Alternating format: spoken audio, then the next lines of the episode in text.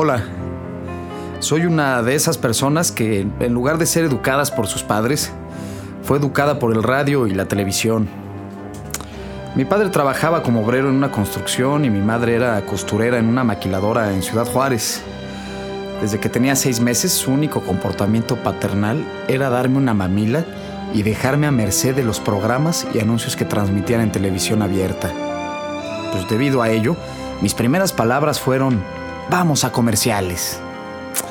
Paulatinamente, tanto la tele como la radio se fueron convirtiendo en figuras paterna y materna respectivamente, por lo que comencé a obedecer todos los anuncios que veía, porque sentía que solo me hablaban a mí. Así que si escuchaba un no te vayas, ya volvemos, pues no me iba y me esperaba que volvieran.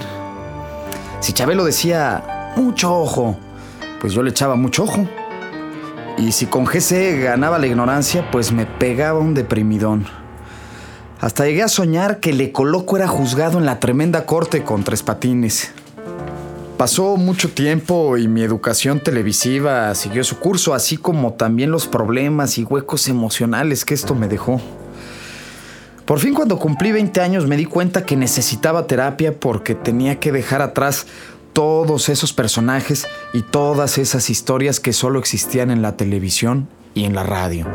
Después de miles de sesiones con mi terapeuta, pude superar la mayoría de mis conflictos emocionales. Todos excepto uno, que en febrero son las inscripciones y con seis años cumplidos, a primaria debes ingresar. Desgraciadamente, ya no me aceptan en las primarias y por lo tanto cada febrero entro en crisis y me veo forzado a inscribirme en lo que se me pone enfrente.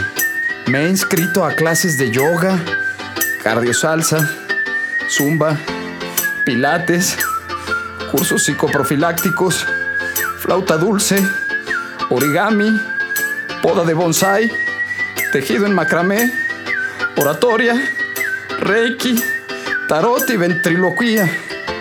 En fin, mi currículum tiene más de 30 páginas y actualmente no he podido conservar ningún trabajo porque cada que llega el mes de febrero me desaparezco y corro a inscribirme en lo primero que encuentre. Por eso, este año tengo un propósito muy claro. Abriré un grupo de apoyo para personas como yo que sufren del síndrome de inscripcionitis aguda. Y por cierto, los invito ya que en febrero son las inscripciones.